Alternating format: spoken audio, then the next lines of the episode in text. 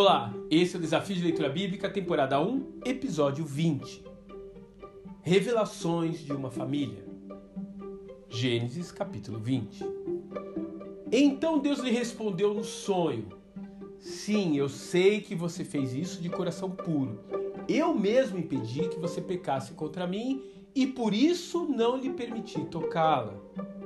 Agora, devolva a mulher ao marido dela. Ele é profeta e orará em seu favor para que você não morra.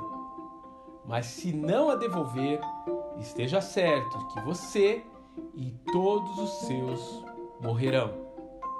Gênesis capítulo 20, versos 6 e 7.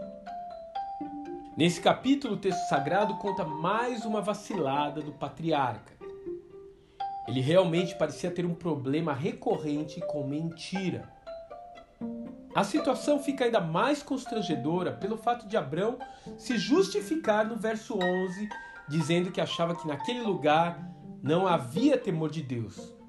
Mas foi ele que agiu como se não tivesse temor de Deus. Ele julgou os outros e se esqueceu de julgar a si mesmo. Entretanto, o que nos chama a atenção no texto é a forma como Deus sai em socorro do casamento de Abraão. Ele envia um recado a Abimeleque dizendo que Sara tem marido e que o rei será morto se a tomar por mulher.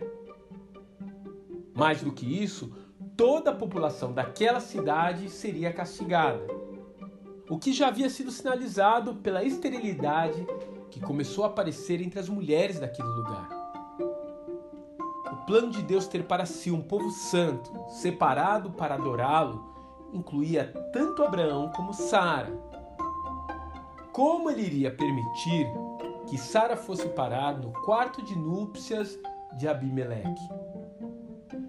Ainda que possa parecer de certa forma incoerente que o Altíssimo destruísse uma cidade apenas para salvar uma união conjugal, vemos aqui que Deus realmente se importa com a moralidade sexual e com a estrutura familiar, ao contrário do que pensavam os habitantes de Sodoma e do que pensam os defensores hoje dessas ideologias modernas.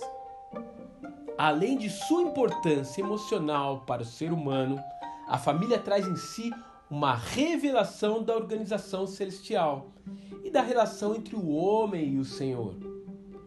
São muitas as referências que trazem a figura do pai, da mãe e dos papéis familiares como ilustração do cuidado divino. Mais do que isso, quando temos uma casa que funciona em harmonia, estamos repetindo por analogia aquilo que ocorre no céu. Por outro lado, quando o inimigo consegue desmantelar um lar, ele cria impedimentos na alma de seus membros para se achegar com confiança até o Pai e crer em suas promessas. Então, se você estiver passando por um momento de turbulência em sua vida doméstica, tenha fé. Não desista. Lute por sua família. Você não está sozinho nessa luta. Afinal, o Senhor é o maior interessado em lhe dar uma família saudável, tanto em sua casa terrestre como na casa celestial, a casa do Pai. Que Deus te abençoe e até amanhã.